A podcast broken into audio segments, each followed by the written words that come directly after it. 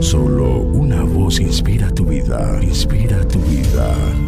Una voz de los cielos, con el pastor Juan Carlos Mayorga. Bienvenidos. Y no es maravilla porque el mismo Satanás se disfraza como ángel de luz. Segunda carta a los Corintios capítulo 11 versículo 14. Nunca permitas que Satanás te engatuse.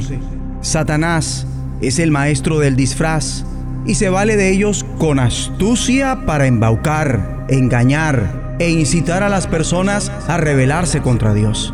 Así lo hizo con la primera mujer que habitó en la tierra, Satanás exhibe su maligna sabiduría disfrazándose para que la mujer no se dé cuenta de su perversidad.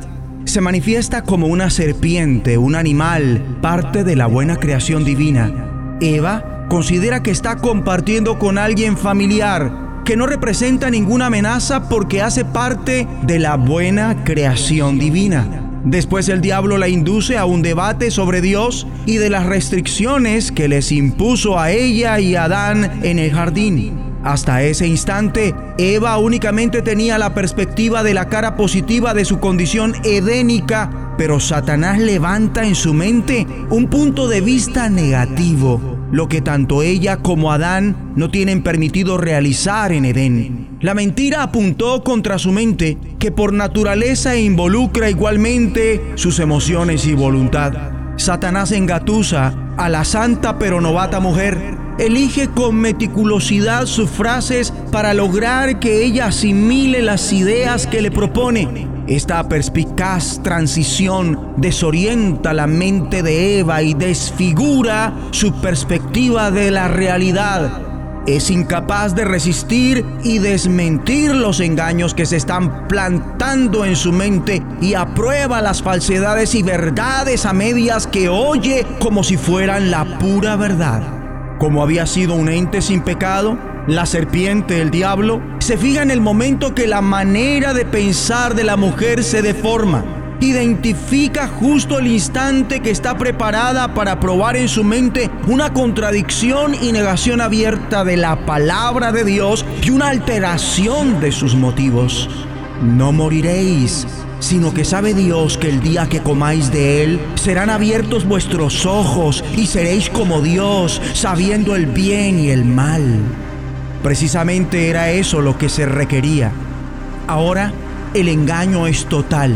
La mente de Eva acogió las ideas del diablo y la mujer mira el árbol prohibido desde un punto de vista nuevo y errado por completo. Satanás ha generado en su fuero interno sentimientos que nunca antes ella había experimentado. Ahora ella mira, siente placer, apetece y acepta el producto de su engaño. Vamos a orar.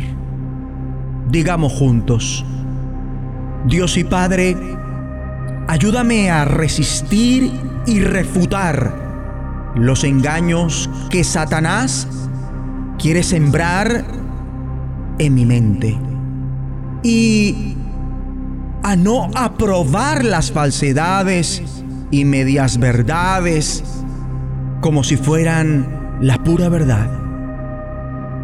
Renuncio a ser un subversivo espiritual. Evita que me revele contra ti. Te lo pido.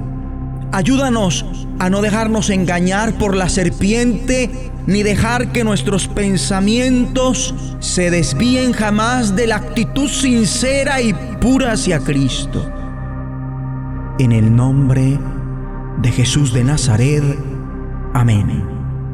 Una voz de los cielos, escúchanos, será de bendición para tu vida. bendición para tu vida.